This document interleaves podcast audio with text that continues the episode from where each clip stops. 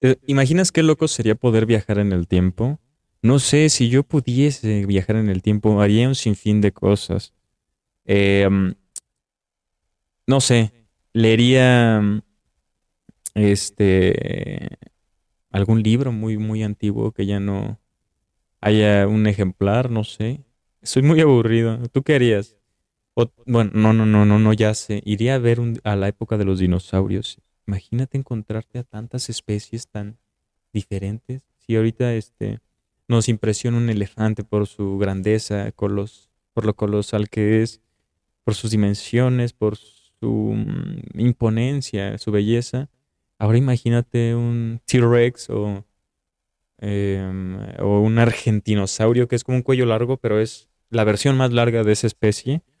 Y wow, me parece increíble, ¿sabes? Pero tú sabías que un T-Rex no es como nos los pintan, con cuerpo escamoso. Se supone que es como una gallina y que tenía plumas. Así es.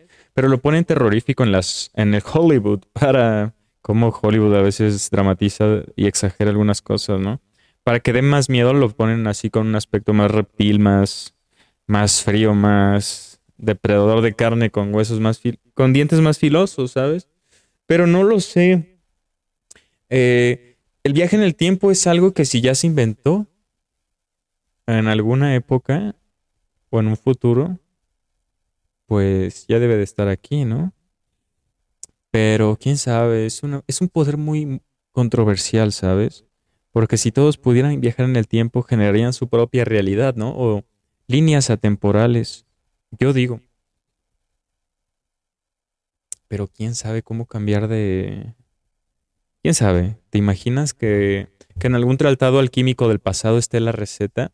A esos libros me refiero, ¿sabes? De cómo convertir metales en oro, de cómo hacer este... La alquimia no solo se trataba de convertir la, el plomo en oro sim- o los metales chafas en unos mejores, sino eh, también curas de enfermedades que, que atañen a la salud, ¿sabes? Pero pues que tal vez hoy no se encuentre esa cura. Tal vez antes sí, por ejemplo. O, o iré a ver cómo construyeron las pirámides, ¿sabes? Es un tema que también me apasiona. Pero los viajes en el tiempo son algo que sin duda este, estamos próximos a descubrir por la informática cuántica. El problema es la energía. Necesitamos combustible infinito. Y sí, el petróleo y la atómica aún no nos dan esa potencia para dar el salto en la, evolución, pero yo creo que ya con computadoras cuánticas, pues todo va a ser diferente, ¿me entiendes? Me da miedo, pero bueno, esperemos que todo sea para bien y para el desarrollo de la humanidad, ¿no? Es que todo puede salir mal, ¿sabes? Pero eso me da miedo. Pero bueno, toma lo más necesario, pertinente, oportuno. Punto este podcast con cinco estrellas. Te quiero mucho. Gracias por apoyar estos videos. Nos vemos pronto. Adiós. Sígueme en Instagram. Apoya. Te quiero.